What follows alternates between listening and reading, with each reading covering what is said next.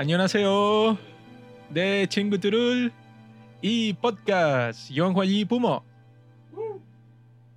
Así se dice los padres del cine en coreano, Yonghwayi Pumo. Y lo recuerdo hasta el día de hoy porque eso fue cuando hicimos nuestro capítulo número 7. Si no lo han escuchado hasta el momento, pues déjame decirles que son unos paletos porque es uno de los mejores capítulos que se ha filmado, ¿qué? Que se ha grabado auditivamente en toda la historia de los podcasts en el que nos pusimos a hablar sobre la industria del cine coreana, que es muy buena, excelente. Y como ya hemos dicho incontables veces, esa industria es la que mantiene viva esta otra industria que también nos gusta mucho, que es la de las series coreanas, los K-dramas, los doramas. Y hoy es un día muy especial, ¿verdad, Pabli? Claro que sí, camarada, claro que sí. que se cree. Hoy es un día muy especial porque vamos a hablar sobre nuestro K-drama preferido ya lo habrán adivinado a través del título de este episodio y la descripción y todas esas cuestiones. Y su título es Moon Lovers. ¿Cómo es lo otro?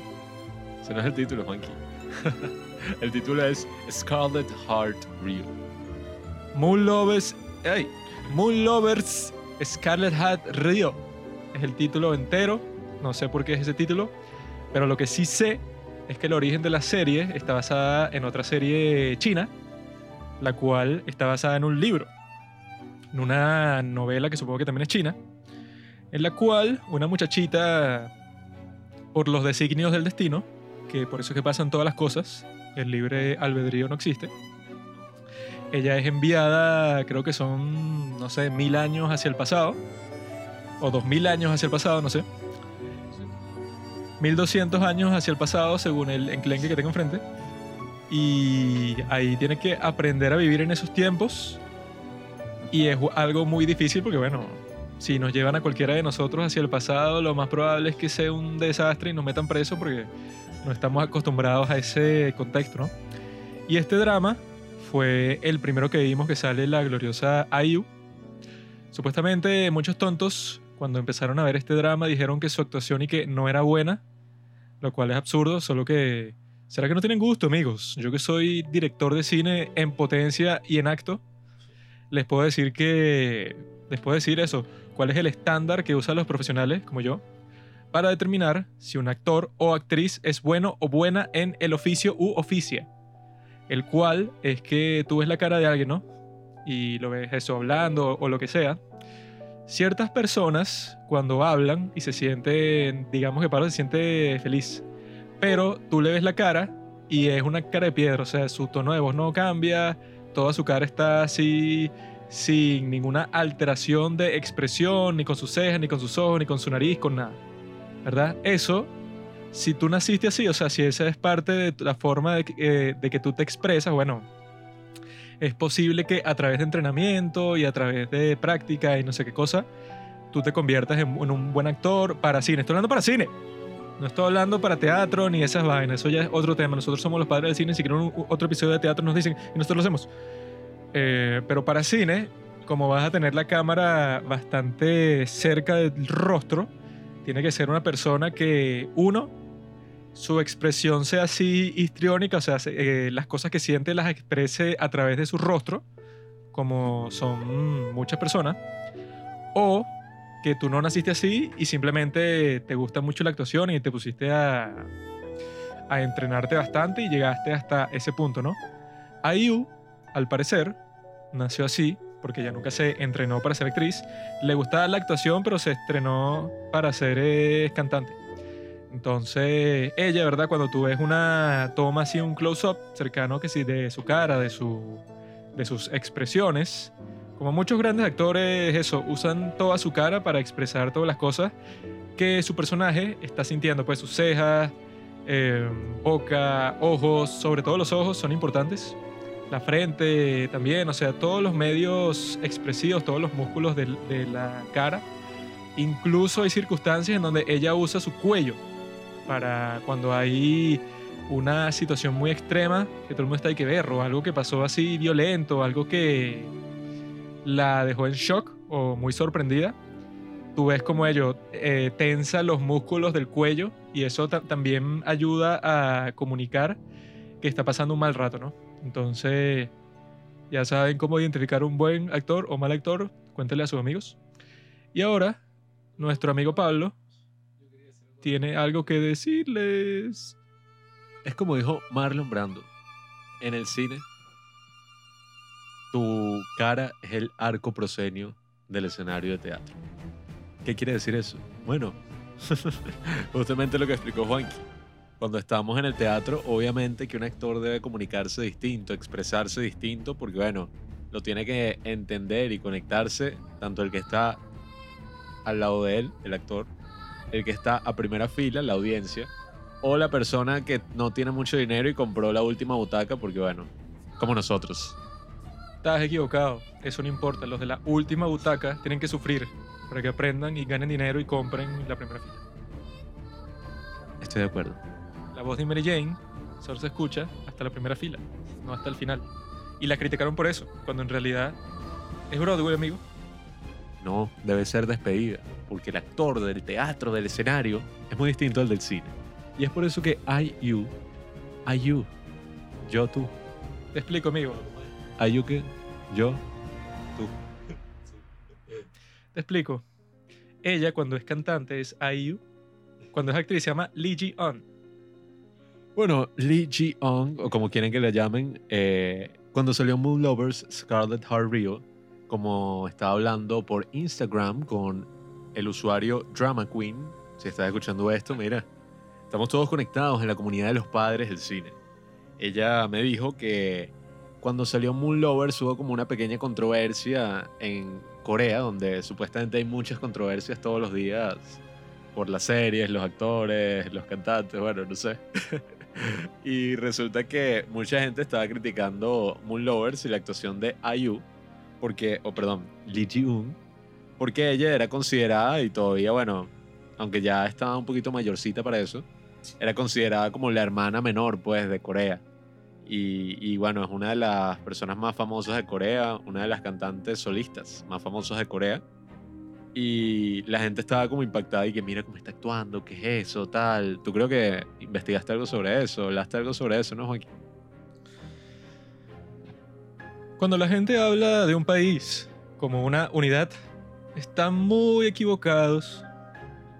Porque dicen que, no, los coreanos pensaban en tal momento tal cosa. Bueno, será uno que otra persona que se expresa que si por las redes sociales, no sé qué usan los coreanos, Twitter, Facebook, ni idea. Pero, o sea, yo lo que escuché fue que la gente decía en los primeros capítulos y que no, esta actuación de IU es chimba, o sea, no me gusta, se ve así como que muy comédica, o sea, muy así de que está siempre con un humor de hacer un chiste y de poner una expresión graciosa en vez de ponerse en el drama de la serie, que bueno, toda una cuestión de intriga política, una cosa bastante seria. Entonces, y que no les gustaron los primeros capítulos porque ella, ¿verdad? Eh, está en contraste con los demás porque es así como, como todo lo que dicen en inglés, pues y que bumbly, está así que si siempre como que tambaleándose y no sabe qué decir, está como que metiéndose en este mundo y le resulta gracioso porque ella tiene una actitud completamente distinta a la rigidez ¿no? de todos los demás. Pero hubo eso, uno que, una que otra persona que se habrá quejado de eso, de que su actuación no cuadraba con la serie cuando ese era el punto, o sea, en la trama, ese era el punto en el principio, que de la forma que ella actúa como persona, no cuadra con ese contexto porque bueno, todos tienen una rigidez y todo un drama así de que no puedes ni levantarle la voz a una persona que es que sí, un rango más que tú. Y ella como eso, viene del siglo XXI, no, no le interesa para nada cumplir ese estándar. Y eso, o sea, ella hace un trabajo muy bueno en mostrar cómo ella resalta en todo ese grupo. Entonces, y que después de los primeros capítulos, que su actuación ya se acopla más con la de los demás, porque ya se adaptó a ese mundo básicamente, y que las críticas cesaron, y ahí fue que supuestamente la empezaron a tomar en serio como actriz. Es por eso que IU, o en su nombre de actriz, Lee eh, es tan única, tan sorprendente, tan maravillosa, porque siempre hace las cosas que la gente no quiere. Es única. Siempre toma sus propias decisiones, no la conozco, espero conocerla algún día. Eh, ahora estará incursionando en el cine más de autor, en el cine más como nos gusta pues a los padres del cine, el cine más artístico. y va a estar haciendo una película con Song Kang-ho, el actor de Parasite, el famoso actor coreano, y dirigida por el director de Shoplifters, que ganó la Palma de Oro en Cannes. Es un muy buen director y bueno, esperemos que este sea el salto de Ayu. Espero que no sea, no decepcionarme y que sea un papel ahí menor y una cosa, no. Espero que le den un buen papel y, y nada, voy con el resumen ejecutivo. Ay, Moon Lovers, cuánto extraño esos momentos en que te estaba viendo. Justo ahora, antes de grabar este capítulo, vimos el episodio número 1 y el episodio número 8, dos de nuestros capítulos favoritos del drama. Un drama de aproximadamente 20 capítulos, un poco más de lo que estamos acostumbrados. Y nada, bueno, es una historia que se nota que, que ha sido muy, muy bien trabajada, tanto en el libro como en la serie de China porque el primer capítulo es el que empieza toda la premisa y yo creo que le empieza que si los primeros 10, 15 minutos. Vemos a Ayu, que tiene el corazón roto, no sabemos qué le pasó, tomando soyu en su peor momento, en un lago, donde hay varias familias ahí comiendo, hay un vagabundo que se le sienta al lado, bueno, está ahí llorando y recordando todo lo que le hicieron, tiene unos moretones en la cara, bueno, quién sabe qué le habrá pasado. Y nada, resulta que un niño se cae en el lago y está ahí como, ay, nadando, tal, nadie lo nota. Y Ayu salta al agua para salvarlo. Y justo en el momento en que salta y logra salvar al niño y la van a sacar del agua, un eclipse solar ocurre. Entonces vemos como el sol, eso se ve así cubierto por la luna. Y hay como todo este cambio de tiempo y esta Ayu, que en la serie se llama Haeso, se empieza a hundir y hundir y hundir con este mega eclipse ocurriendo al mismo tiempo. Y resulta que Haeso ha sido transportada 1200 años atrás. Creo que son 1200, no sé si son 1200 exactamente. Pero el punto es que es transportada a la época Goryeo. ¿No conoces la historia de Corea y no sabes el año exacto en que la dinastía Goryeo fue fundada? En el 254 a.C. Exacto. Entonces, bueno, nos encontramos ahora en la dinastía Goryeo. Vemos a los príncipes bañándose, un poco la dinámica de todo. Unos tipos muy atractivos, evidentemente. Y ahí está el famoso Jisoo. Entró en controversia últimamente. El infame Jisoo. Pero nada, eh, Haeso sale del agua en este mundo extraño y obviamente no tiene ni idea de lo que está pasando, está toda desorientada. Resulta que ella es una dama eh, que pertenece pues a una casa de alta estima, uno de los príncipes, el octavo príncipe de la dinastía de Goryeo. Y nada, resulta que vamos a ver alrededor de los 20 capítulos todas las tribulaciones, toda la dinámica de vivir en un palacio y todas las pugnas de poder que ocurren alrededor de toda la serie. Entonces, bueno, al principio es ella adaptándose, obviamente si nos transportaran a cualquiera de nosotros 1200 años atrás, no sabríamos absolutamente qué hacer. Eh, todo el mundo asume que, bueno, ella se hundió, estuvo como que desaparecida por dos horas y volvió a salir. El médico había dicho que había muerto. Y nada, como que sale como esta Haeso del futuro transportada. Y todos asumen que, bueno, simplemente se le borró la memoria por lo que le pasó. Entonces, bueno, es como todo este proceso de ella poco a poco familiarizándose con el mundo, trayendo todas sus particularidades del siglo XXI a, a la época Goryeo, lo cual hace una dinámica súper divertida de la serie, porque claro, como ella es así joven, súper expresiva, súper amigable, termina haciéndose amiga de todos los príncipes, lo cual es una locura, porque la dinámica en el palacio y las zonas así, los alrededores, es una cosa súper estricta. Y nada, pasan demasiadas cosas en la serie, o sea, momentos de esos que tú te quedas como que, ok, ¿y ahora qué? Momentos que simplemente te hacen pegarte a la pantalla y querer ver capítulo tras capítulo. Y la verdad es que nosotros disfrutamos muchísimo, muchísimo esta serie. Porque está Haeso, que es el personaje principal, Ayu, y están los otros príncipes que también uno va a terminar familiarizándose con cada uno de ellos. Eh, entre ellos, bueno, hay gente muy famosa, está el, el tipo este de EXO, no recuerdo muy bien su nombre, pero es súper famoso y actúa como uno de los príncipes, el príncipe menor, creo que es el doceavo y el más ingenuo de todos. Eh, aparece el pana este de Nando Sam de Startup, que también hace un muy buen papel, fue la primera vez que lo vi. Aparece el actor este que hace el cuarto príncipe, que bueno, nos encantó. Eh, creo que solo lo hemos visto en este drama y unos cameos en Hotel de Luna, pero es tremendo, tremendo actor. Es el que usa la máscara y es uno de los protagonistas de la serie. Aparece el octavo, que también es uno de los grandes personajes de la serie. Básicamente todos los príncipes tienen un papel importante. Tanto los príncipes como la reina, que hay varias reinas, y el mismo rey, así como el rey coronado. Entonces, bueno, básicamente este ecosistema así de la realeza crea una dinámica muy interesante. Y vemos alrededor de los 20 capítulos como poco a poco, bueno, en Haeso empieza a cambiar de posiciones, eh, la pasa bien, a veces la pasa muy, muy mal hasta el punto de, bueno, tortura. Y estuvo a punto de ser ejecutada en un momento. Termina enamorándose perdidamente desde el principio del octavo príncipe, que ya está casado, está casado con la prima de Haeso en ese mundo y pasa toda una pequeña historia de amor ahí que se va desarrollando alrededor de todos los capítulos. Pero, como todos los buenos dramas coreanos, hay un triángulo amoroso. Y llega el cuarto príncipe, que es este, este príncipe que cuando era niño recibió una cortada en la cara por su madre y fue mandado a una aldea súper violenta, básicamente como rehén para mejorar las situaciones con la aldea y se crió, bueno, eh, a través de la destrucción, a través del entrenamiento físico súper duro y la gente lo termina llamando el perro lobo, básicamente. Entonces vemos como poco a poco al conocer a Ayu y al vivir todas las cosas, eh, ambos también se van enamorando y de alguna forma eso va ayudando a que el cuarto príncipe termine aceptando quién es, termine quitándose la máscara le pone maquillaje y eso hace que el tipo, bueno, se empodere y esté así a punto de recibir el trono. Y lo que vemos después es algo muy interesante, que es cómo esa dinámica de los reyes, de los príncipes, hace que, bueno, alrededor de la serie pasen como 15 años, o sí, yo creo que como 15 años, donde, bueno, se muere uno, el otro invade, el otro lo sacan, se apuñalan por la espalda los unos a los otros, a, eso la tienen de un lado para otro la quieren volver esclava, después la mandan a otro sitio, le parten la pierna.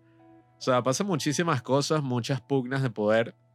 Y, y básicamente, eso, como viene del futuro, tiene esta visión así el cuarto príncipe cometiendo unos actos atroces, volviéndose el rey, el rey malo de la era de Gorio, que ella escuchó en sus clases de historia.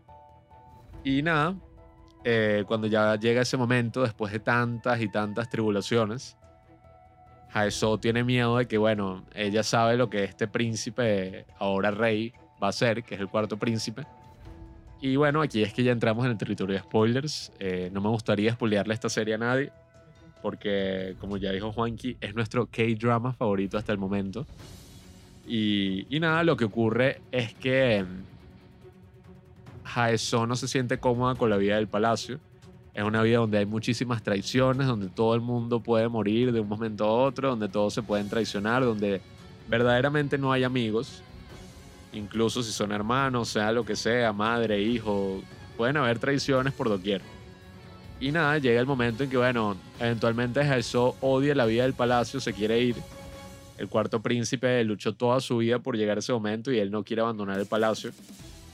Y, y nada, eso decide retirarse decide retirarse en muy malos términos con el cuarto príncipe, estaba siendo atacado por todo el mundo, necesitaba ayuda. Eso como que se va y, se va con Jung, que es el actor este Jisoo, el infame actor Jisoo ahora. Y, y, nada, ellos se van como que a un pueblo, están ahí y resulta que Haeso, eh, a.k.a. Ayu, está embarazada del cuarto príncipe. Y hay uno y que, ¿qué? Tuvieron sexo en un K-drama y no lo mostraron, wow. y nos damos cuenta de eso pasa en todos los que dramas, niñito. Oye, muéstrenlo, muéstrenlo. Por favor. Si lo muestran, van presos los actores, los directores, los escritores.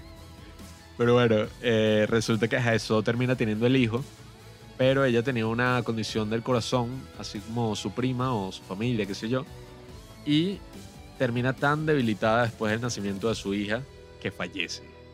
Y yo ahí estaba como que, ¿qué? de verdad acaba de morir Ayu, de verdad acaba de morir el personaje principal de esta serie.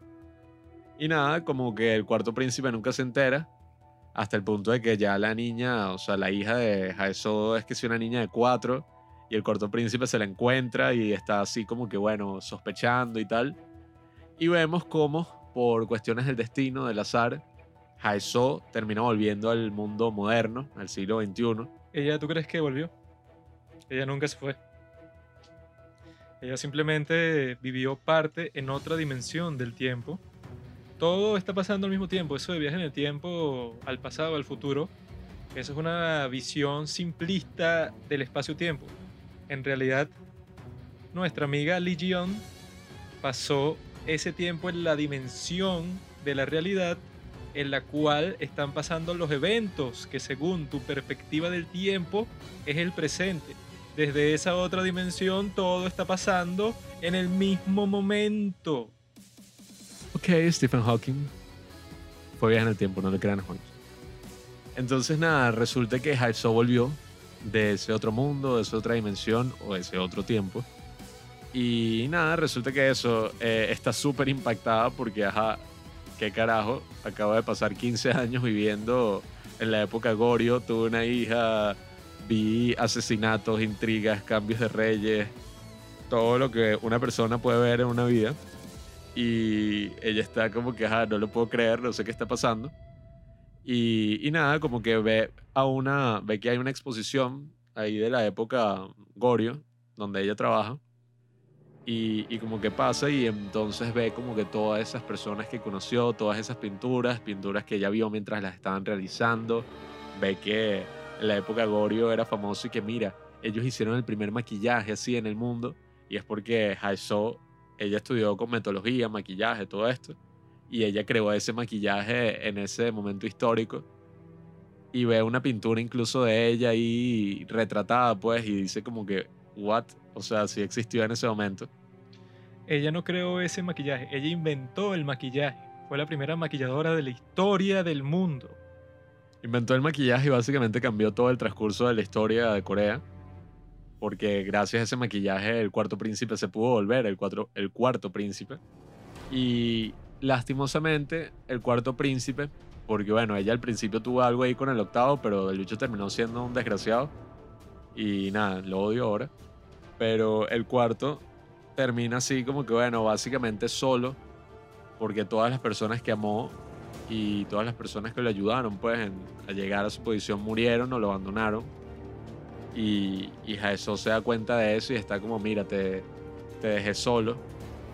Y están, no están separados por la distancia, sino están literalmente separados por el espacio-tiempo, o sea, 1200 años y, y, nada, eso se da cuenta de que sí pasó, o sea, de que ella sí viajó en el tiempo, qué sé yo. Y, y ahí es que termina Moon Lovers Scarlet Heart Rio. Ahí no es que termina, ahí es que empieza. ¿Tú crees que el futuro es el pasado del presente? ¿Mm? No, ¿verdad? Pero sí lo es. Sí lo es. No, tú no crees que es así, pero lo es. Amigos, Yorobun, les explico. Esta serie, Moon Lovers, Amantes de la Luna, es la mejor. Y si alguno de ustedes no está de acuerdo, pues están viendo lo que estoy haciendo ahorita. No, porque aquí no hay video. Pero lo que estoy haciendo, ¿verdad, Pablo? Es señalar a la puerta. Eso, en todas las culturas, es el insulto más grande de todos porque está diciendo, fuera, fuera de mi casa. Y eso es lo que les digo a los que piensan que este drama no es el mejor de todos. Y el punto es que... ¿Por qué es el mejor? Se estarán preguntando. No lo tengo que justificar, pero lo tendré que hacer porque hay gente que es un poco más cínica y requiere convencimiento. Y lo haré porque no tengo nada mejor que hacer. Este drama, para empezar, tiene el mejor OST, el mejor soundtrack, las mejores canciones de toda la historia de las series coreanas. ¿Por qué? porque todas, como suele pasar en varios K-dramas, pero este es especial por la colección de artistas increíbles, como la cantante Taeyong, que hace una de las canciones y es muy famosa y hay esto es un grupo bastante grande de artistas que colaboran para este, como también pasó con Hotel de Luna, porque todo el mundo quiere colaborar a un drama en donde es histórico, en donde, bueno, te van a pagar bastante por la canción porque claramente tienen un, un gran presupuesto, porque aparece IU, que es la ídola de una generación entera de cantantes y de trainees y de chicas K-pop, como las de ITZY. Y de podcasters y cineastas venezolanos, cabe agregar. Entonces, ya por ahí las canciones, la que a mí más me gusta, bueno, no la que a mí más me gusta, pero la que es así como que más representativa dentro de la serie, es la del cuarto príncipe, que es Nesaram, porque él siempre le dice a Jaeso, casi que desde el primer momento en que la ve y que mi persona. Tú eres mía, mía, yo sé que eres mía. Y ahí fue que yo dije que no, este tipo sí es serio, no es como otras personas, otros hombres así los que hay drama como el estúpido de Nando San en Startup o en otros dramas parecidos, que el protagonista, bueno, como ya les dijimos con The Producer, lo ponen un poco tonto porque como casi siempre son guapos, si no son tontos y van directo a la mujer que les gusta, pues la serie eso no va a durar los 16 capítulos nunca, sino va a durar 5, 4. Entonces, eh, Nando Sam, por ejemplo, en Startup, es que eh, a mí me gusta Ciudad pero eh, no sé si yo le digo cuando yo y que siempre es todo un show, así es como donde producer Sun Chang pasa eso como 14 capítulos casi y que esta mujer eh, me gusta, pero ella es mayor, entonces voy a comprar un osito y le, voy a grabar lo que yo le quiero decir y ella se lo encuentra por error, o sea, unas vainas estúpidas así. Cuando este tipo, el cuarto príncipe, simplemente eso, pues incluso se lo dice frente a todo el mundo, porque a ella como que la iban a castigar porque esa sociedad así de reyes y tal, siempre es todo un drama y que, no, y que si tú ofendes a no sé quién, pues te pegamos con un palo, que si las rodillas así para que sufra.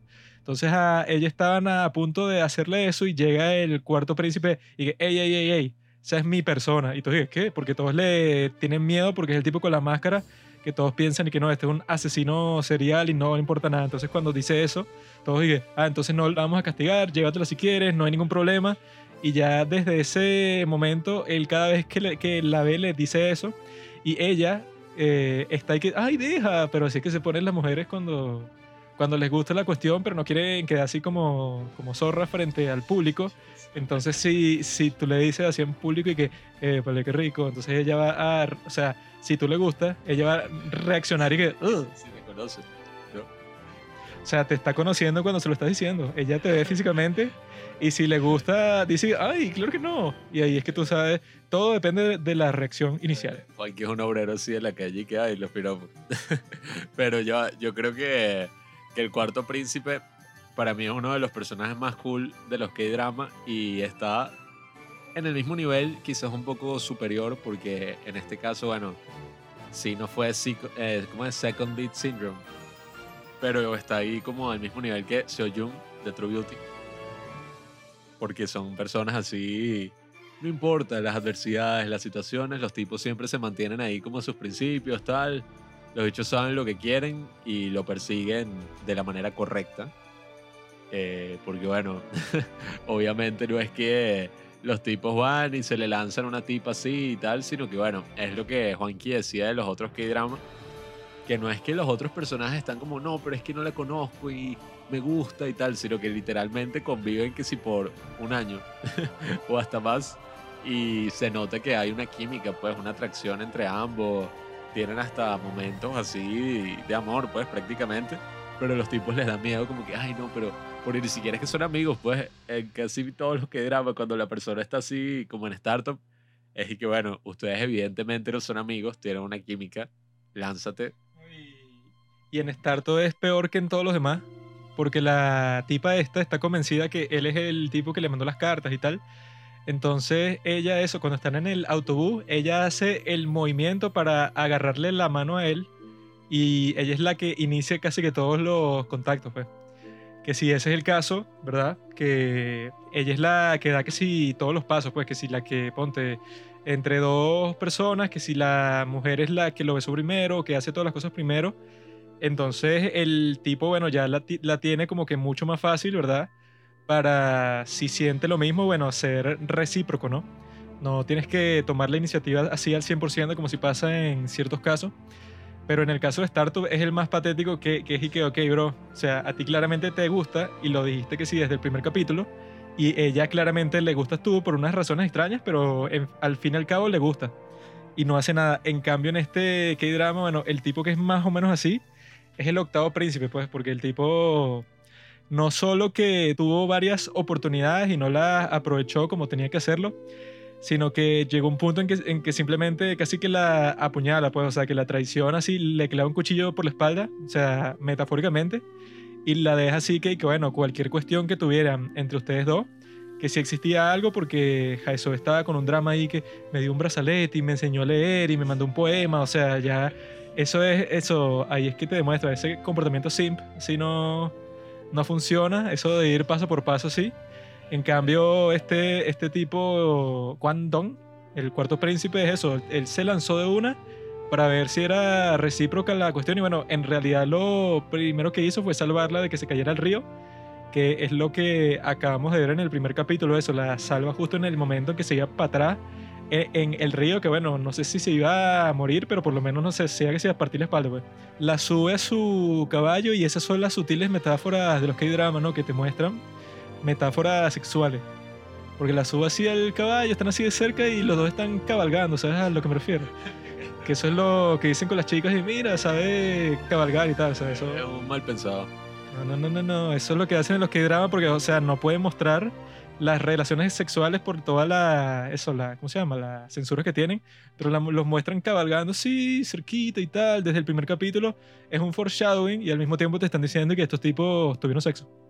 Bueno, es que sí sorprendió cuando y que ella, tal, si tuvieron sexo y tal. Yo ahí me quedé y que, ya.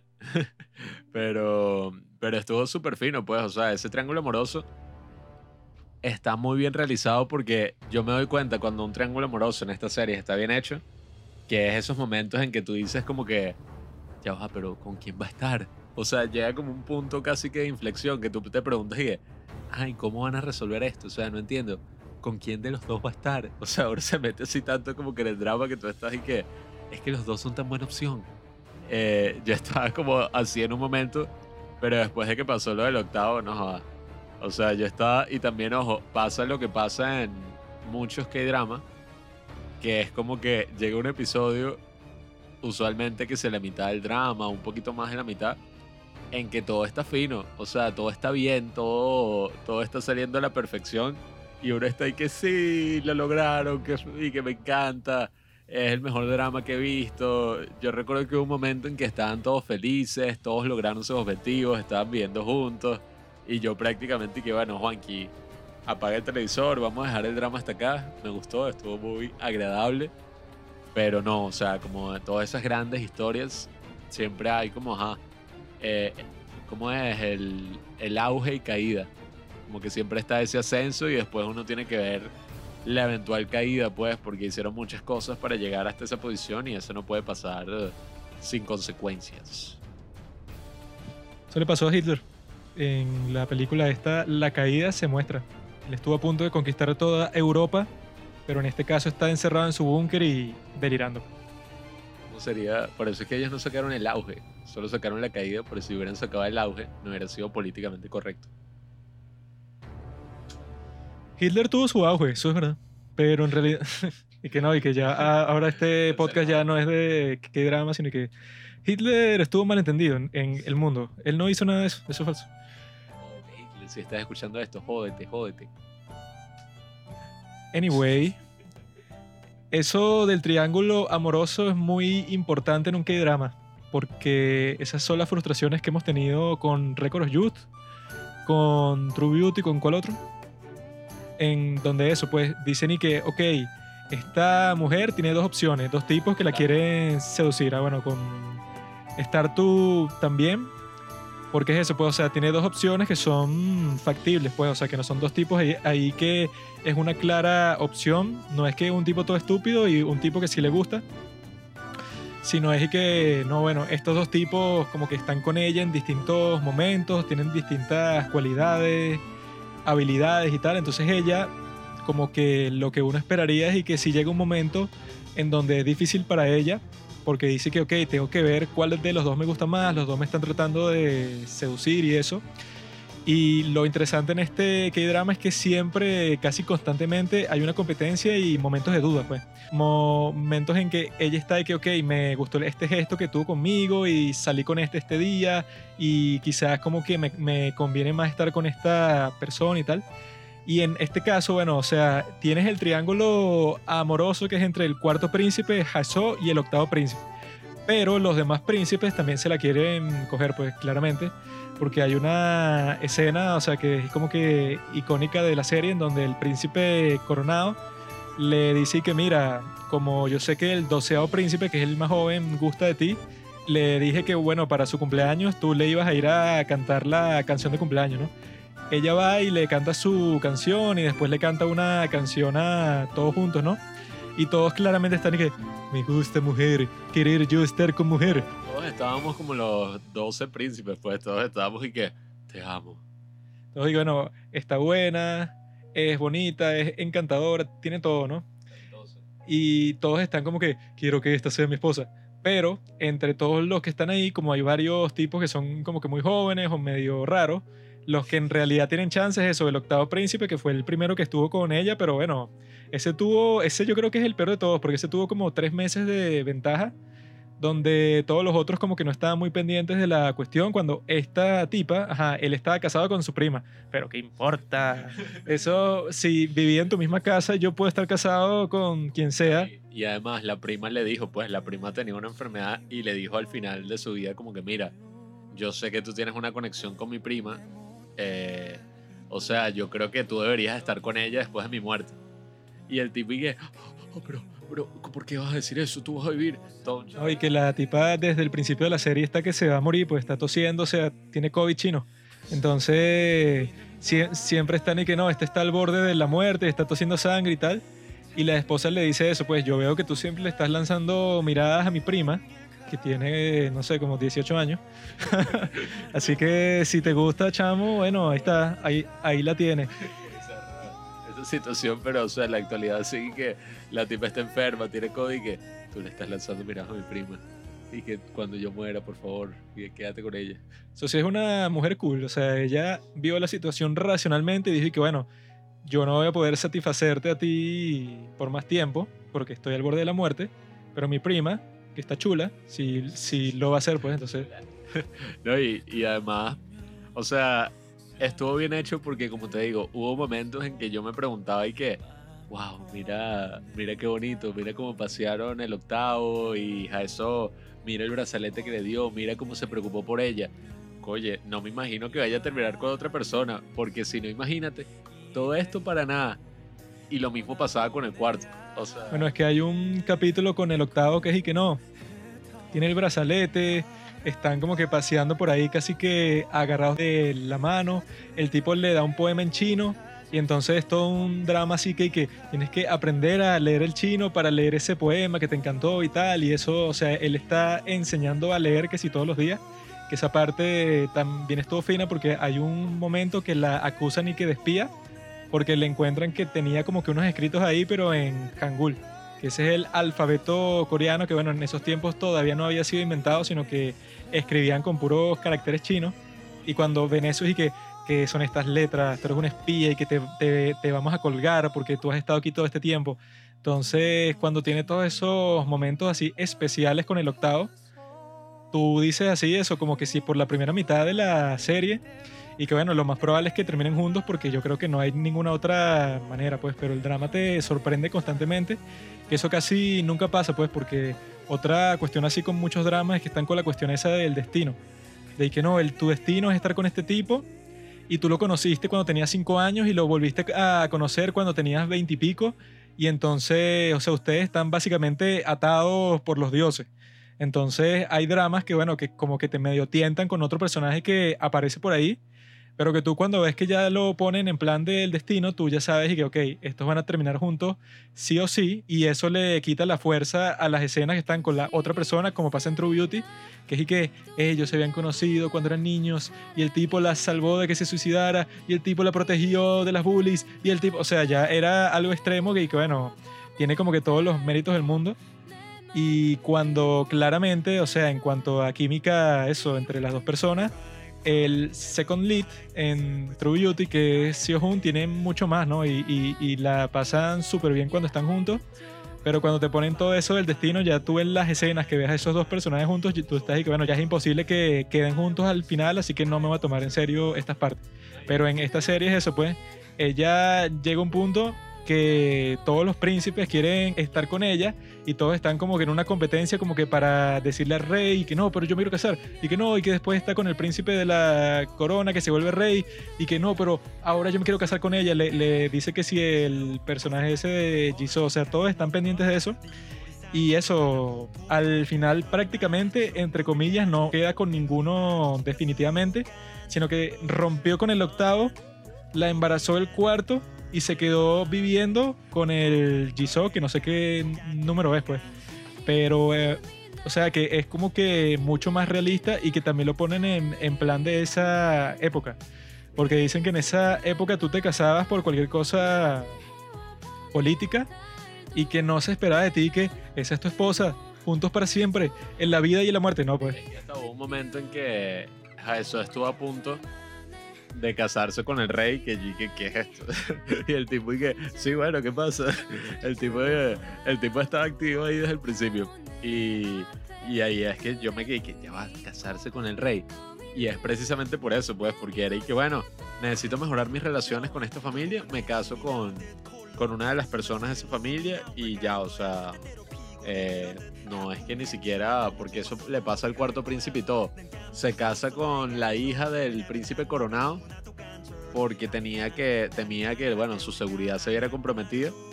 Y a eso estaba como que lleva, te vas a casar con ella, ¿qué va a pasar conmigo? Es una niña, tiene 12, todo este drama.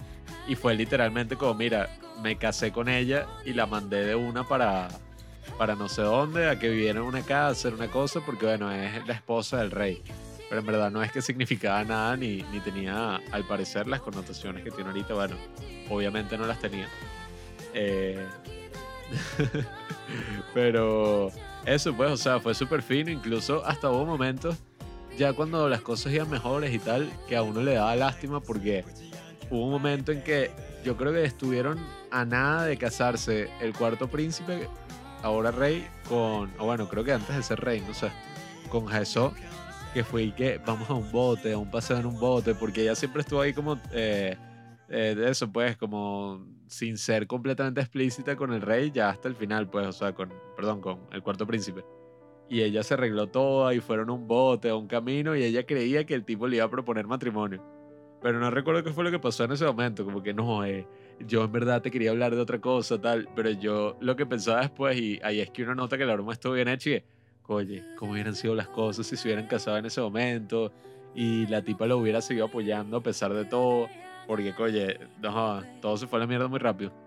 La cosa en ese momento es que no se podía casar con él porque la situación política estaba bien jodida. Porque era que, no, y que en la frontera tienen unas rebeliones y tienen que ir para allá. Entonces él en ese momento ya era como que muy controversial, que están como que en un conflicto con un pocotón de familias ahí, bueno, que es como que todas te quieren quitar el poder a ti. Y si te casas con esta mujer, que, ajá, que ella técnicamente es de la nobleza, pero una nobleza bastante baja, y tú eres el rey de todo el país entero. Entonces, y que bueno, él técnicamente y que lo quería hacer, estaba por hacerlo casi, pero fue que si lo hago en este momento, ¿verdad? Eh, como que él quería apegarse a la que era la actitud de su padre, que era y que bueno, llegaba a un punto que personalmente, si yo quiero hacer esto con toda mi alma, no importa, porque tengo la oportunidad de eso, de, de, que si me caso con esta otra, que es una niña, ¿verdad? Que no tengo, o sea, el único interés que tengo ahí es eso, me alío con su familia, les doy que sea algunos beneficios y eso me evito una guerra civil, un montón de muertes y tal. Entonces en ese momento que uno piensa que, ok, esto ya está listo, porque el tipo ya es rey, ya no tiene como que enemigos cercanos que lo puedan destruir, porque eso ya se había librado de todos los que estaban pendientes para quitarle el poder, pues, de sus hermanos así más fastidiosos. Sí, de su mamá y de toda la gente que le tenía una furia bastante grande. Pero esa es otra parte del drama que eso, que no está que si en ningún otro drama, que es la parte política y que te muestra cómo tiene que ser un buen líder, un buen rey, un buen presidente, etc. Porque el tipo es eso, desde el principio que se va a casar con Haeso, pero que no le interesa en lo absoluto ninguna otra consideración, sino que es y que le dicen y que bueno, si tú te casas con ella, simplemente eso, mejoran tus relaciones bastante con la familia que con la que está en conflicto, que están en una provincia muy lejana y que si tú quieres ir a calmarlos con la fuerza, bueno, vas a tener que hacer una expedición con soldados y matar un poco de gente. Te puedes ahorrar todo esto si te, si te casas con esta otra mujer con la cual tus hijos también se quieren casar con ella. Que si dos de tus hijos y después tres de tus hijos, cuatro de tus hijos, todo. Pero él está ahí que, ok, no me interesa lo absoluto ningún deseo de casarte por amor, que ninguno de ustedes quieran, que se lo dice que si el octavo príncipe, pues que no te puedes casar con ella, ella es mía. O sea, que no, no le dice eso exactamente, pero todo el mundo entiende que, ok, este tipo quiere algo con esta mujer. Pero el tipo está así con la cara así que sí de piedra, pues, y que me da absolutamente igual todas las razones que están diciendo. Y eso que, que, que, lo muestra en el primer capítulo, en un flashback, que la maldita de la mamá del cuarto príncipe fue la que le hizo la cicatriz en la cara. Entonces fue porque el rey dije que, ok, me voy a casar con una tipa ahí cualquiera, aunque ya estoy casado, bueno, con mi reina, entre comillas, porque hay una superguerra y yo tengo que unir todas las provincias y tal, y me voy a casar con ella, pero bueno, es un gesto vacío. Sí, es un gesto vacío, básicamente, yo lo estoy haciendo para que la gente diga que, ok, estoy relacionada con el rey, tengo poder, cosas de ese estilo. Y él... Creo que se estaba casando con la mamá del octavo que es porque al final el bicho tiene que ser dos esposas ahí siempre presentes.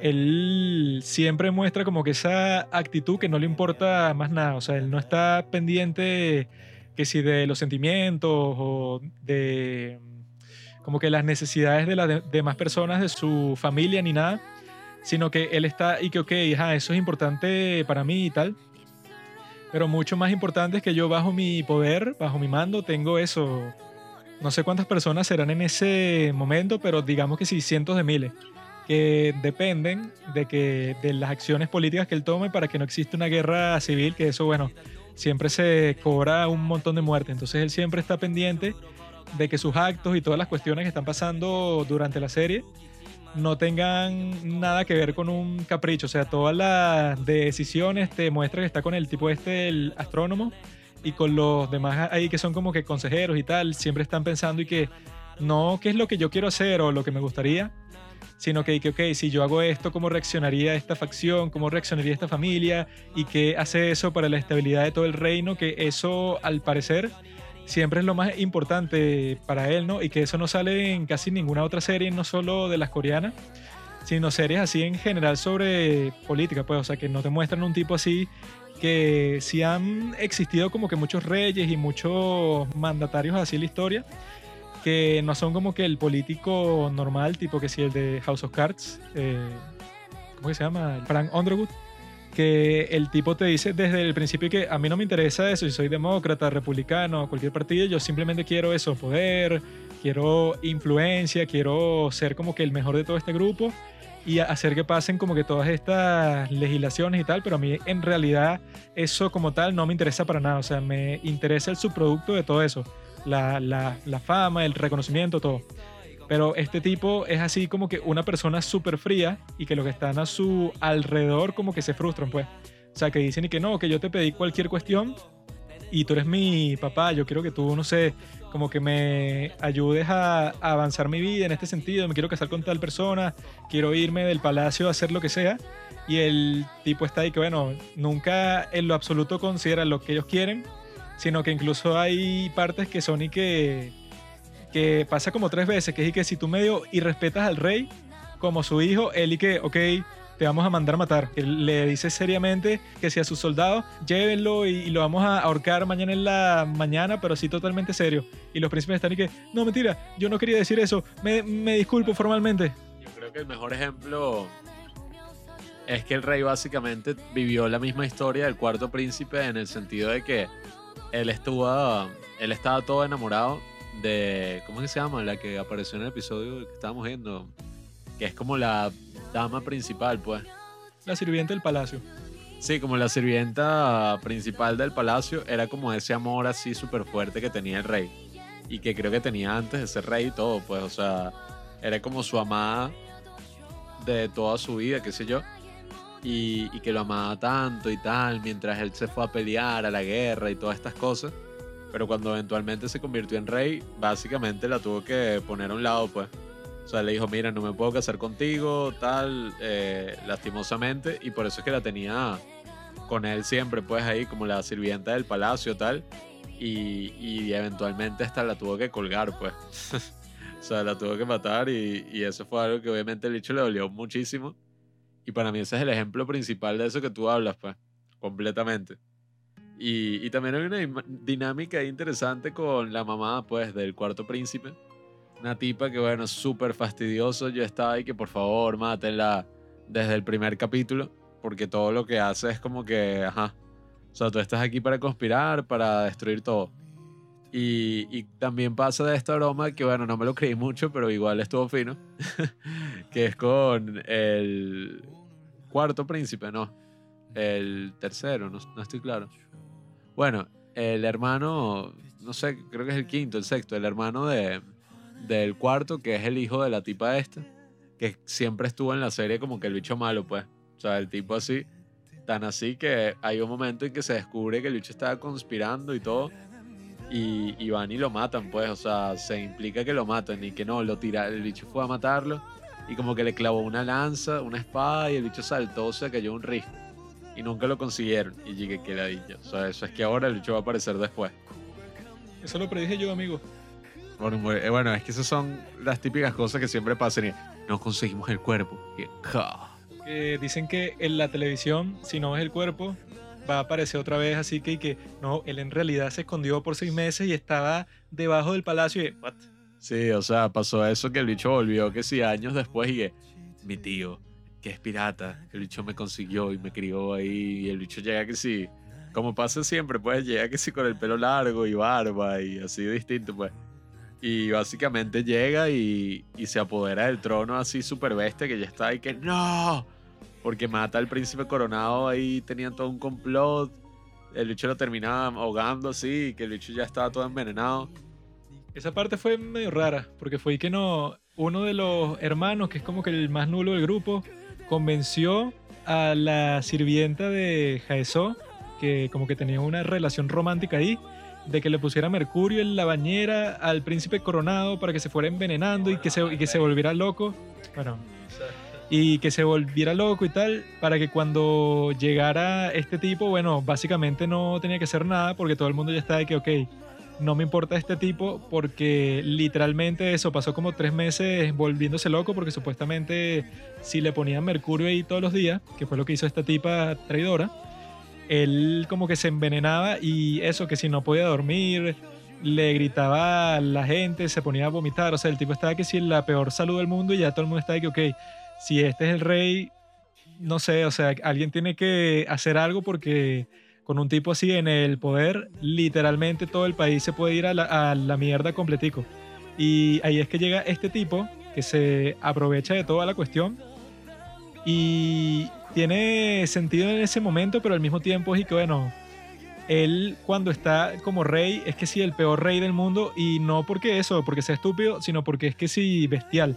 Es que, bueno, mata a la hija del general más poderoso de todo el país, que era que sí, el aliado principal, ¿no? Y tú haciendo eso, bueno, cualquier otro rey diría que, ok, te vas a lanzar con una acción de ese estilo, pues tienes que matar literalmente a toda la familia de ese tipo porque va a tomar venganza, pues, o sea, le mataste que sea su única hija y es un tipo que ha ganado con su ejército un montón de batallas y un montón de cuestiones. Entonces, te muestran así como que el contraste de este tipo que siempre ha querido ser rey. Y desde el primer capítulo eso quiso envenenar al príncipe coronado, hizo un atentado después contra él durante un ritual ahí eh, con unos bandidos que contrató, que era todo para matar al príncipe coronado, quería ser el tipo que escogieran para el ritual ese de la lluvia, para él después quedar como rey, porque era que él estaba eso, conspirando con la reina, era su madre, que ella quería como que alguien que pudiera controlar completamente, pero la tipa es tan inútil que incluso cuando el tipo es rey, tampoco lo controla, sino que el tipo, bueno, hace lo que él quiere mata a un montón de gente así, pero sin razón. Y eso lo que hace es que todo el mundo se le alce y eso, van los tipos así con el ejército, el cuarto príncipe para matarlo. Porque es que eh, si tú te comportas así como rey y te hace 10 enemigos todos los días, dentro de la gente que tienes a tu alrededor, obviamente que la gente se va a molestar y te va a matar. Y como esta en cierto sentido es una serie histórica, sí sería interesante ver cuál fue la historia como que atrás de todo eso. Eh, ver cuáles son las evidencias de que una mujer del siglo XXI viajó al pasado y cambió la historia.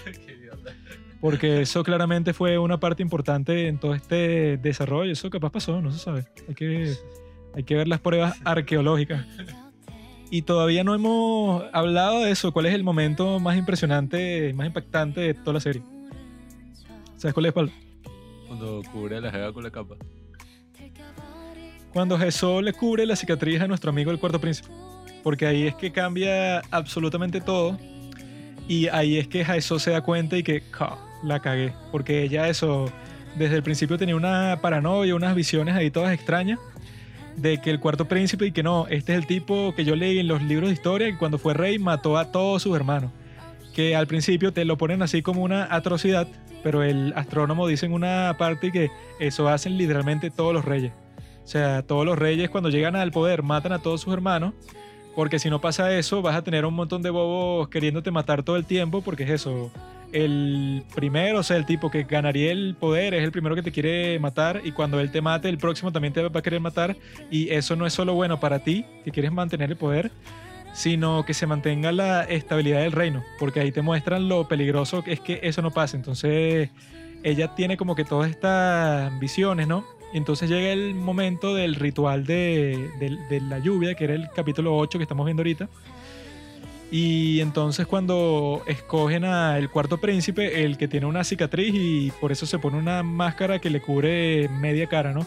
cuando él se baja así del carruaje, ¿no? O sea, que está que sí pasando por el medio de las personas, pues del pueblo, que le están haciendo así como un pasillo.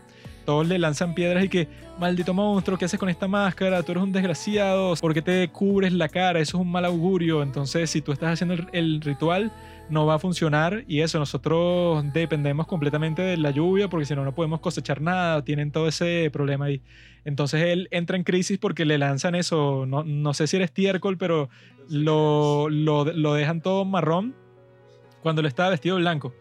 Y él tiene que entrar al palacio en donde literalmente está todo el mundo reunido y todo el mundo lo ve así todo sucio y que la gente lo odia.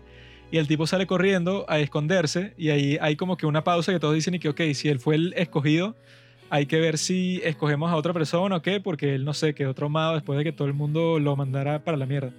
Entonces, en ese momento es que a Jesús se le ocurre y que, ok, si yo le cubro la cicatriz, entonces, bueno, ya el tipo como que le va a entrar más confianza, porque él claramente, como le dice el astrónomo, pues él como que por esa cicatriz se había acomplejado completamente y como que él pensaba todo el tiempo y que la gente me odia por mi cicatriz y esa mirada que tú me estás dando es porque me tienes miedo, o sea, que se lo decía a y ella lo que le respondí que, bueno, no sé qué estás hablando. O sea, yo te estoy viendo y ya, pero cuando yo te veo, tú lo que piensas y que en tus ojos veo el odio. Pero bueno, eso era como que puras cuestiones que él mismo se estaba haciendo una mente, pues que todo el mundo lo odiaba solamente por la cicatriz y por la máscara que él se ponía cuando en realidad, bueno, lo odiaban y le tenían miedo por su carácter de maldito y porque era un asesino así que por alguna razón que ese es como que el foreshadowing al principio de la serie, el tipo entra para el palacio y mata a su caballo así le corta la cabeza,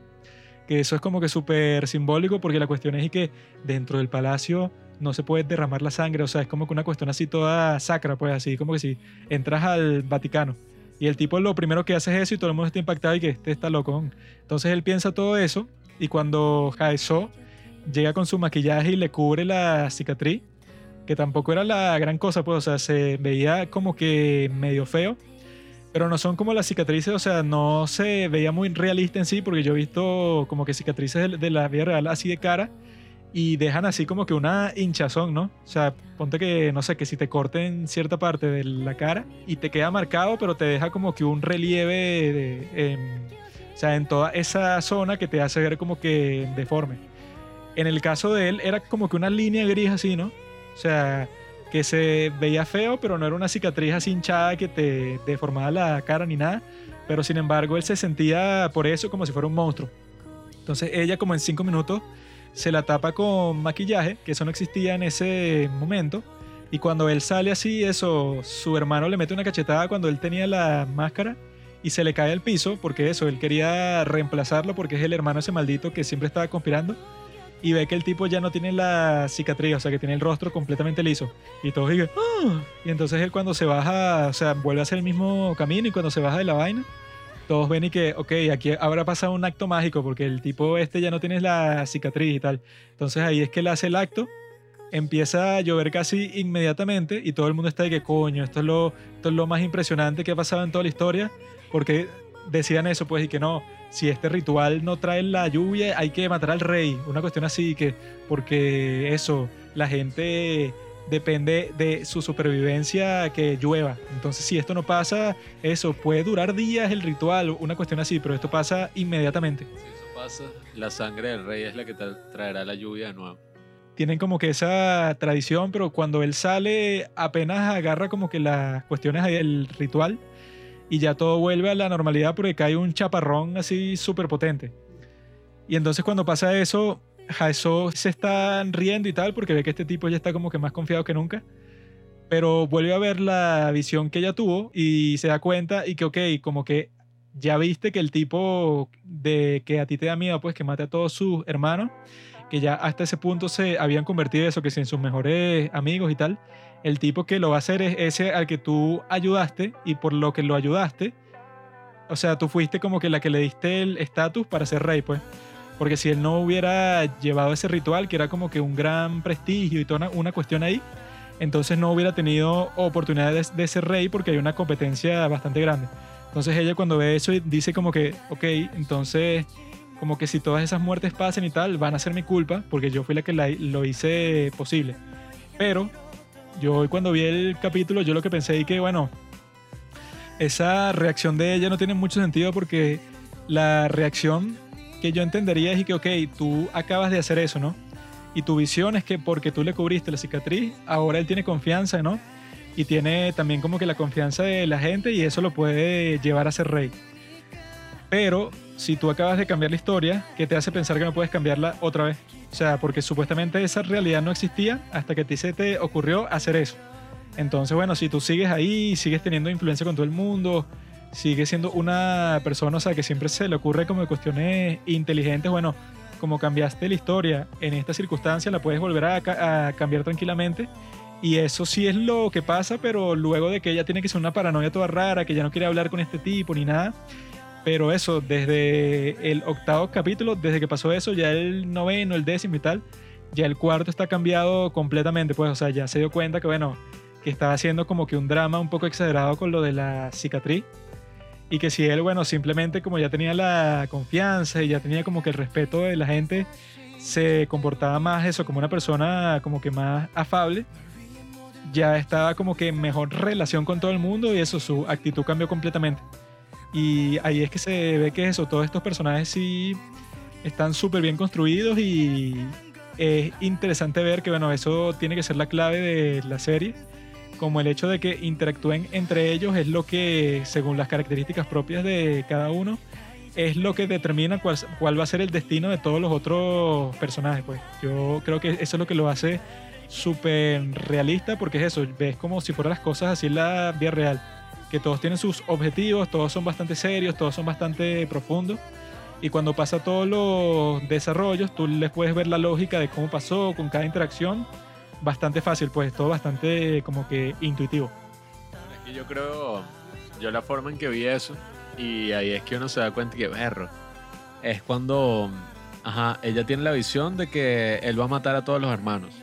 Y uno, desde el principio, está ahí que, perro, no lo puedo creer o sea, ¿cómo alguien podría matar a todas estas personas que son tan amigables, que son tan buenas, que mira cómo todos se llevan bien y tal?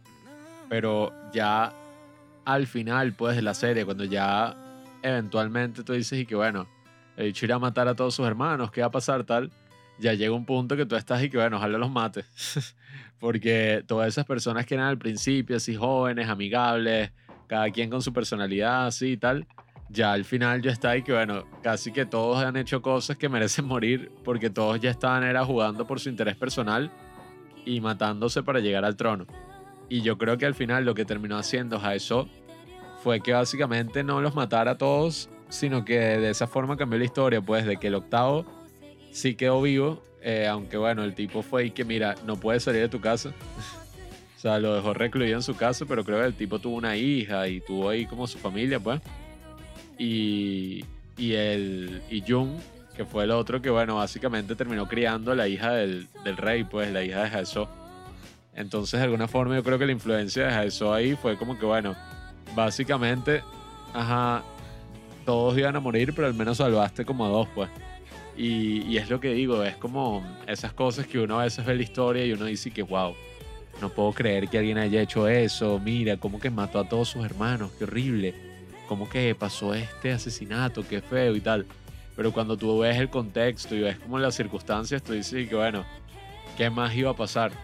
O sea, si ya el tipo básicamente estaba peleando contra todos porque todos lo querían matar, todos los que estaban conspirando contra él.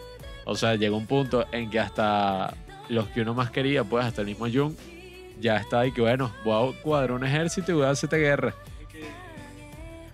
sobre todo al principio sí te dicen eso y que matará a todos los hermanos y tú ves que sea el octavo príncipe y tú estás y que, ¿por qué? Si todos se, se, quieren, todos interactúan así, eso, el hermano mayor, el hermano menor, todos se ayudan y eso. Pero cuando ves a el octavo príncipe ya en los capítulos así de la mitad de la serie, que el tipo literalmente le dice a su hermana y que no, bueno, yo voy a hacer todo lo posible para ser rey. Así tenga que traicionar a todas las personas que conozco, así tenga que actuar como un súper maldito con todo el mundo, no me importa, pues, o sea, voy a traicionar a la propia Jaeso, a todos mis hermanos, y aunque no seas eso, pues, el más malo de todo, que si desde el principio era el conspirador principal, todos los otros sí llegan a un punto que están con el cuarto príncipe que o le tienen celo porque tiene el poder y está con la mujer que todos quieren, o ya están y que no mi familia es la que se merece eso, ¿tú qué te crees? Porque es eso, son hermanos pero de distintas madres. Entonces los que son de una madre están de un lado y los que son de las otras madres están enemistados y tienen su, bueno, el tipo este Baek, que lo ves ahí como si fuera un cualquiera, pero él tenía su propia esposa ya desde el principio. Entonces todos tienen sus intereses personales y cuando te dicen eso sin contexto y que, ay, el genocida, Hitler, él va a matar a, a las personas más cercanas a él cuando y que bueno, las personas más cercanas a él, que si todos los días tienen un plan nuevo para asesinarlo, pues. Entonces no le puedes echar la culpa completa. Y terminan pasando cosas que uno se queda que, que esa es la razón por la que Jesús básicamente termina huyendo del palacio.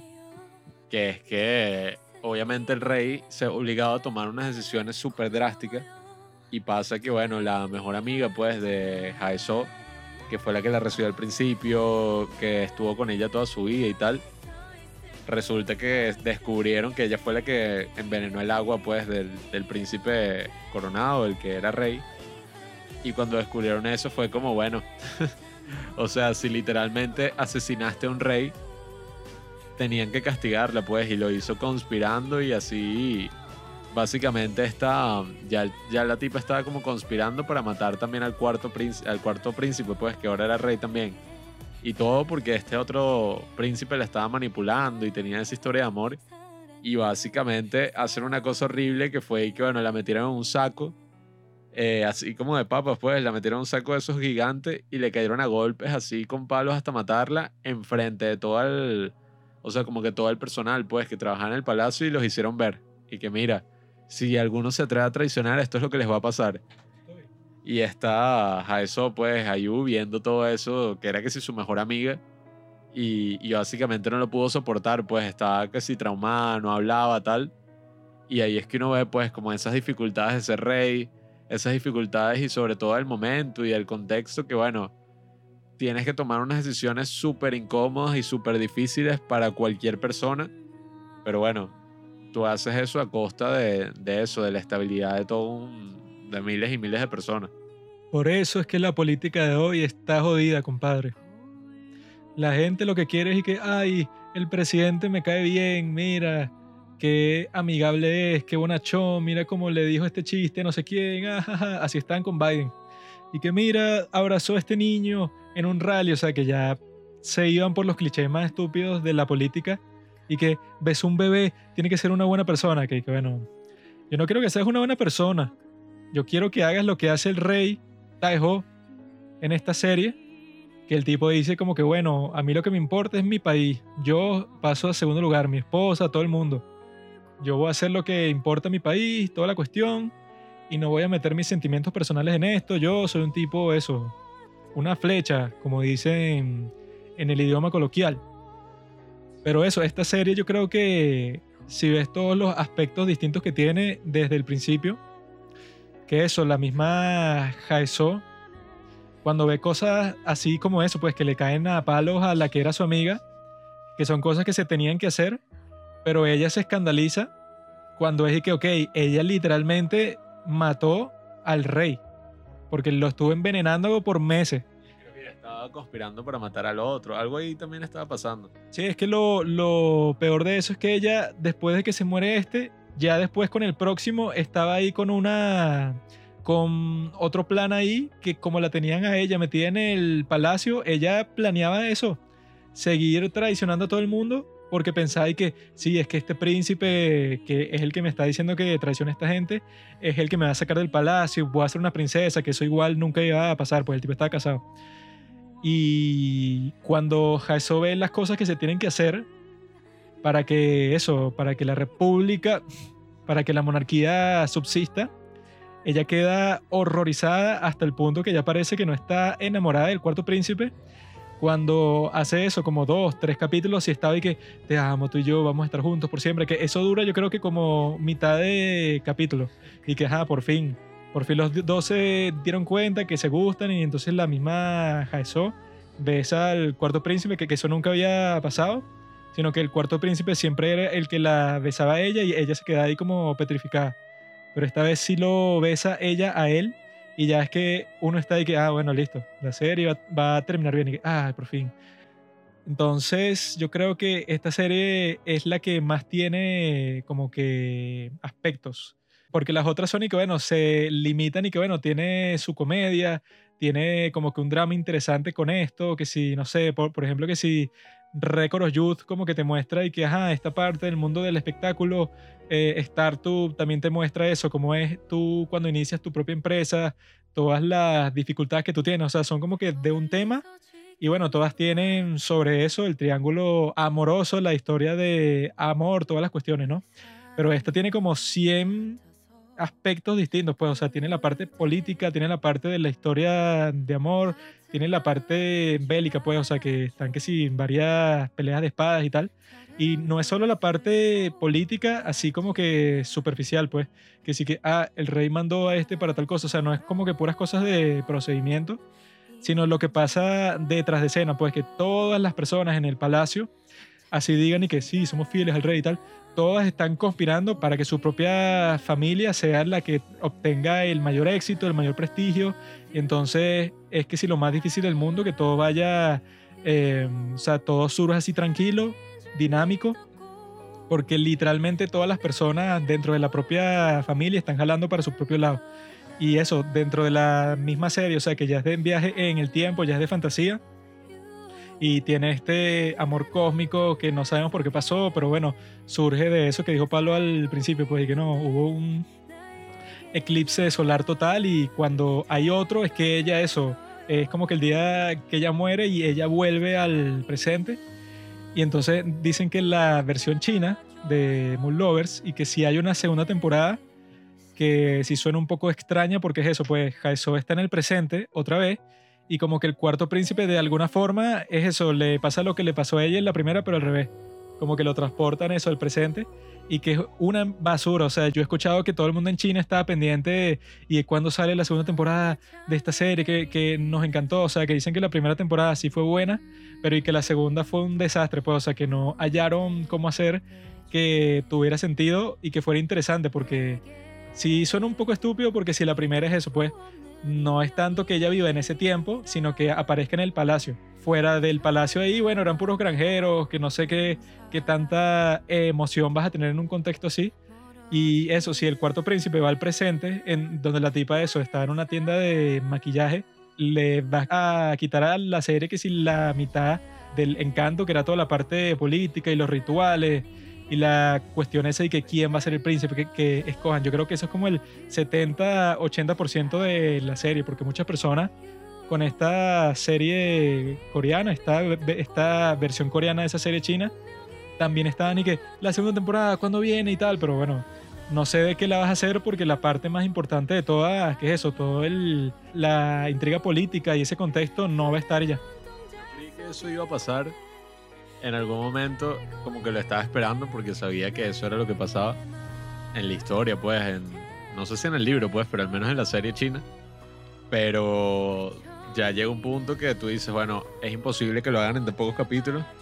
Y ya pensar en una segunda temporada es como demasiado difícil porque por más que uno quiera ver a estos personajes y sea tremenda serie, lo más importante de una serie y es en lo que tienen demasiados problemas todas las series que uno suele ver, las series de Estados Unidos, eh, demasiadas series que salen hoy en día, es que pueden ser muy buenas, pueden empezar muy bien, a uno le gustan los personajes tal, pero nunca terminan bien. O sea, uno ve la última temporada y te quedas y que todo lo que me gustaba de esta serie lo destruyeron al final, no tiene ningún sentido. Y, por eso es que también nos gustan pues los K-drama, como hemos dicho a lo largo de todos los 9, 10 capítulos que hemos grabado hasta ahora. Que es como, mira, lo mejor de estas historias es que en general tienen un buen principio, son buenas series y sobre todo tienen un buen final. O sea, están pensadas como algo propio, pues no una broma donde van a exprimirlo hasta que ya odiemos a la serie. Entonces, si hubiera sido, yo creo que casi que imposible adaptar esa historia en la actualidad, o sea, porque es como dice Juanqui, pues no habría ningún drama político y uno ni siquiera se imagina ese personaje como que en la actualidad, o sea, ¿qué haría? Eh, yo creo que el, drama que para mí se hizo eso como a la perfección fue Crash Landing on You, que, que bueno, obviamente no es algo tan exagerado como viaje en el tiempo, pero ya el hecho de que veamos a un personaje en Corea del Norte y después en Corea del Sur, creo que se hizo en el balance perfecto y ahí tuvimos como que todo lo que la gente quería, pues, todo lo que la gente esperaba de, de Moon Lovers.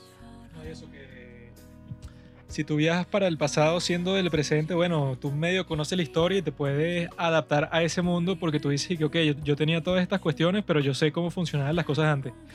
Pero si vienes de eso, que si de 1200 años del pasado, llegas al presente y no tienes ni la más mínima idea de nada, pues no, no es ni siquiera como el Capitán América, que es que él lleva 50 años congelado, no, o sea, es que bueno, llevas 1200 y pico de años, llegas para el presente y eso no va a tener sentido literalmente nada. Era el rey, o sea, era el rey de toda la dinastía tal, o sea... Lo que sería interesante es que el tipo vuelva, pero como presidente.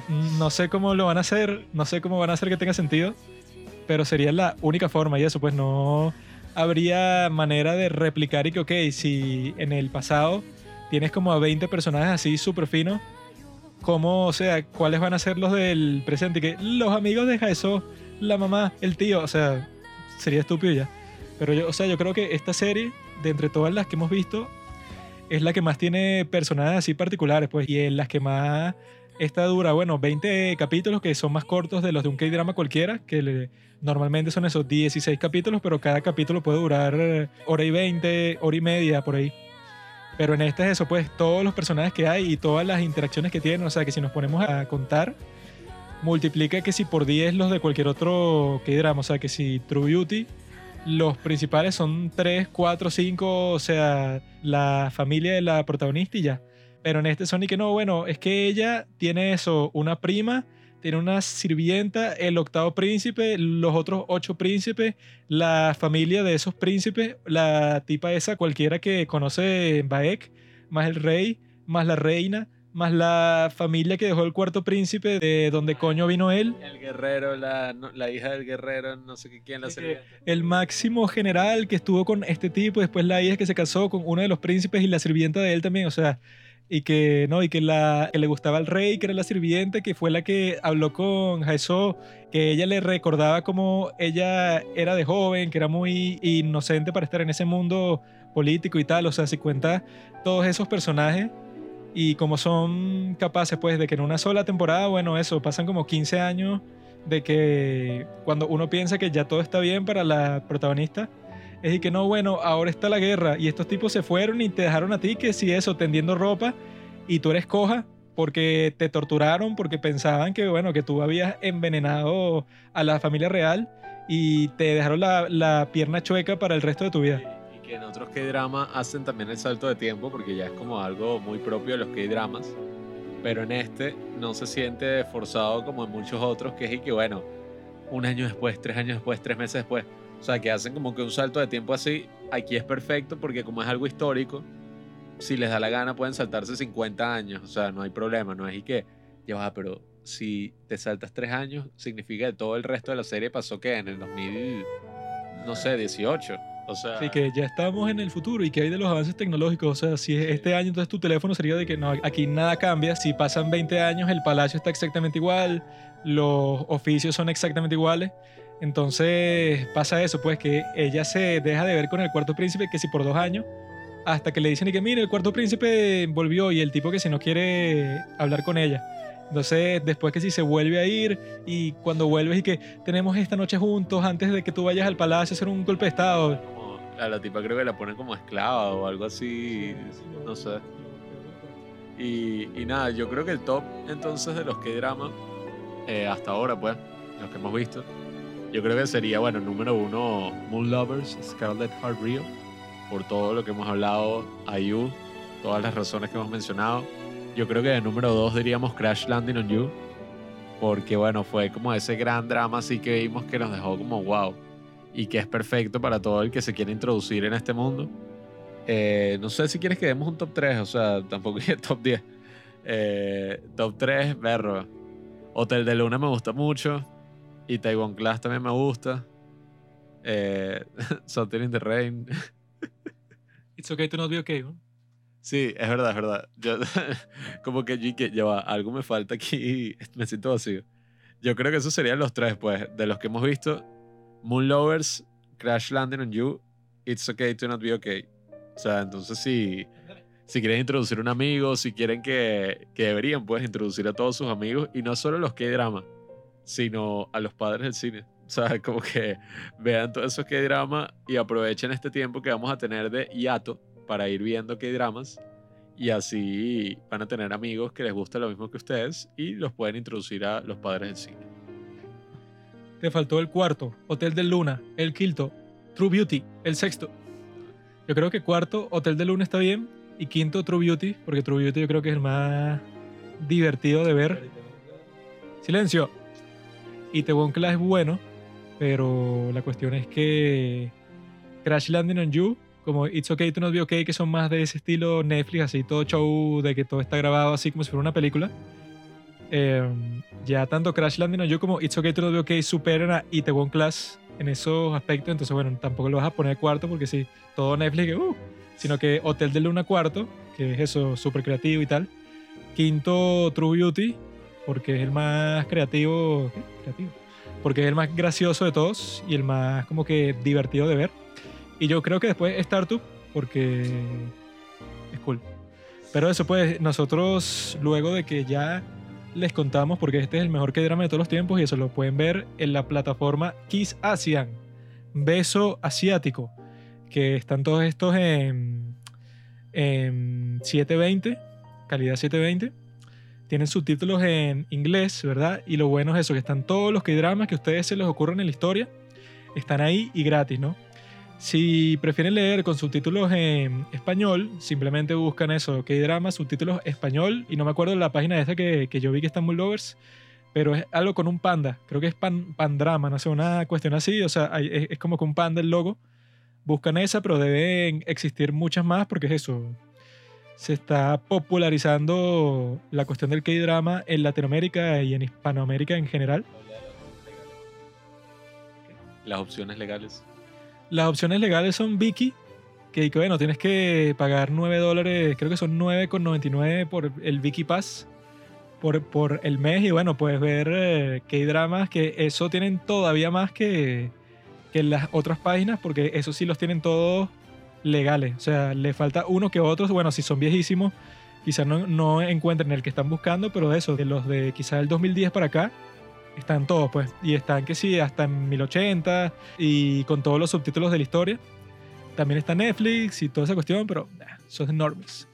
La gente así, hacker de internet, los piratas de internet, ven todas las cuestiones ilegales porque cuando tú lo ves gratis te hace sentir mejor porque es eso. Te está entrando el mejor contenido y no estás pagando nada y es mejor. O sea, yo creo que esa es la forma del internet. Pueden pagar también, pero ¿qué coño? Si tienen plata, joyas, ah, porten el caos y vaina. Pero yo creo que hay una broma ética, o sea, correcta. sí. Entonces, marico, eso no es por aportar a la causa, eso es por comodidad. Si yo tuviera plata, eh, mucho dinero, o sea, tengo dinero. No, no soy rico, pero no, no lo gastaría eso con lo que tengo en este momento en el Viki Pass.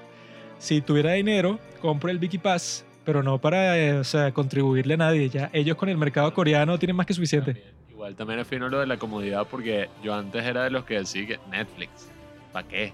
Veo todas esas películas, las descargo y ya y tal. Pero no, o sea, la comodidad supera muchísimo eso de las descargas. Igual, obviamente, no están todas las películas, igual uno tiene que seguir descargando. Pero nada, yo creo que también uno verlo así vale la pena porque uno al final se termina volviendo fan de todo el género y eventualmente tú vas a estar ahí como que tan hooked, así como una droga. Pues las primeras son pruebas gratis, pero ya cuando te tienen ahí... bueno, Eso nunca pasa. Sí, sí pasa, me ha pasado. La comodidad supera la ficción, entonces, está diciendo. Eso pues, o sea, si yo lo haría es por comodidad, porque lo puedo ver así como que más calmado sin tener que calarme que me salga un anuncio así que hay unas solteronas que están buenas cerca de ti, que ajá, sí. O una broma de unos minions y que, ay, no sé ni qué dicen. Dice que en alemán por alguna razón y que desactiva tu adblocker o si no, no podrás ver y que ladilla. Pero eso pues, ahí tienen, esto ha sido Domingo de Drama. Creo que hicimos 11 episodios, si lo, lo estoy contando bien. Y los mejores son los de IU, porque es la persona más despampanante del mundo. Y vamos a tomarnos, no es un descanso, es más un periodo de preparación en el cual vamos a ver eso, un montón de dramas buenos que ustedes nos deberían recomendar nuestros próximos dramas a través de Instagram. Ahorita estamos viendo Goblin, que está muy cool.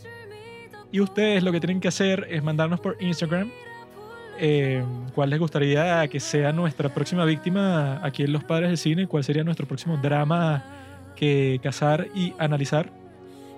Y estén pendientes de nuestras redes sociales, que solo Instagram, para que se enteren de unas cuestiones ahí especiales que tenemos preparadas, que no lo voy a decir porque es un secreto máximo, pero es algo muy interesante a todos los que les gusta la cultura coreana y la comida coreana. Y ahí lo estoy diciendo todo. Y ahí lo saben. Estén pendientes en Instagram porque les va a llegar esa sorpresa.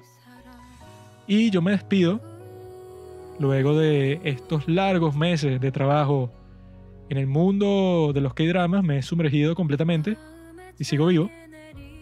¿Y tienes algo que decir, Pablo? Bueno, vamos a ver, nosotros siempre somos de las grandes, los grandes gestos, las grandes despedidas. Vamos a ver si tenemos otro as bajo la manga, vamos a ver si sale, si no sale, si estamos muy ocupados o no. Pero esto ha sido todo un placer. Eh, yo no me imaginaba haber llegar a grabar eso, 11 episodios así sobre K-drama cuando hace un año, o bueno, yo creo que hace un poquito más de un año, pero hace un año no había visto ni uno. Y estamos agradecidos de, todo este viaje. Esperemos tener a más gente como tú que nos estás escuchando, que, que te gustan los K-drama. Y bueno, nada, estamos emocionados por todos los K-dramas que vamos a ver. Somos ahora K-lovers. Estos son de los que le dan el micrófono en la boda y bueno, no conoce a la novia y el novio, pero se lanza y que yo, yo les deseo a ustedes la mejor vida. Sus hijos van a ser hermosos. Me toca un discurso así de agradecimiento, los Oscar, todos y que verga, bicho- Y así que Oscar por, no sé, diseño de vestuario, mejor cortometraje documental. Y que nunca pensé que un hombre diría esto, pero ¿Qué es el cine? El cine. Pero sí, amigos, eso es totalmente correcto. Nosotros en este podcast les tenemos cosas preparadas que ni se imaginan que podrían existir. Un nuevo episodio en donde quizás ustedes que están escuchando en este momento podrían participar activamente en la grabación, edición, producción, publicación sensación televisión de este podcast. Y yo creo que eso es algo que todos ustedes quieren, porque todos me aman y todos quieren estar cerca de mí. Y la sorpresa es que la próxima invitada de este domingo de drama se llama Ayu, compadre. Ya yo la llamé, hablamos una conversación bastante amena y me dijo que llegará a el país Venezuela el día 6 de julio de 2024. Ese día ya está pautado porque es cuando ella tenía tiempo libre porque está un poco ocupada con su nuevo álbum. Pero ya está fijo. Así que preparen, preparen sus calendarios, preparen sus oídos y preparen sus almas.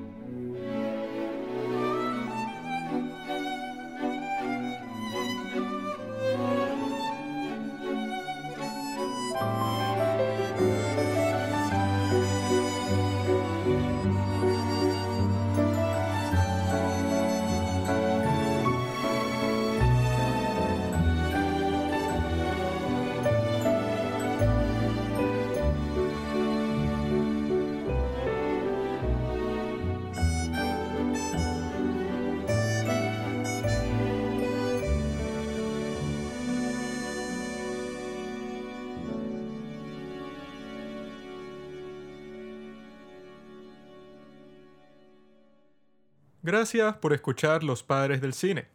Síguenos en Instagram en arroba los padres del cine para enterarte de los nuevos capítulos que iremos publicando. Si nos escuchas por Apple Podcast, déjanos una reseña. Si no, disfruta escuchándonos en todas las aplicaciones por las que puedas descargar podcast.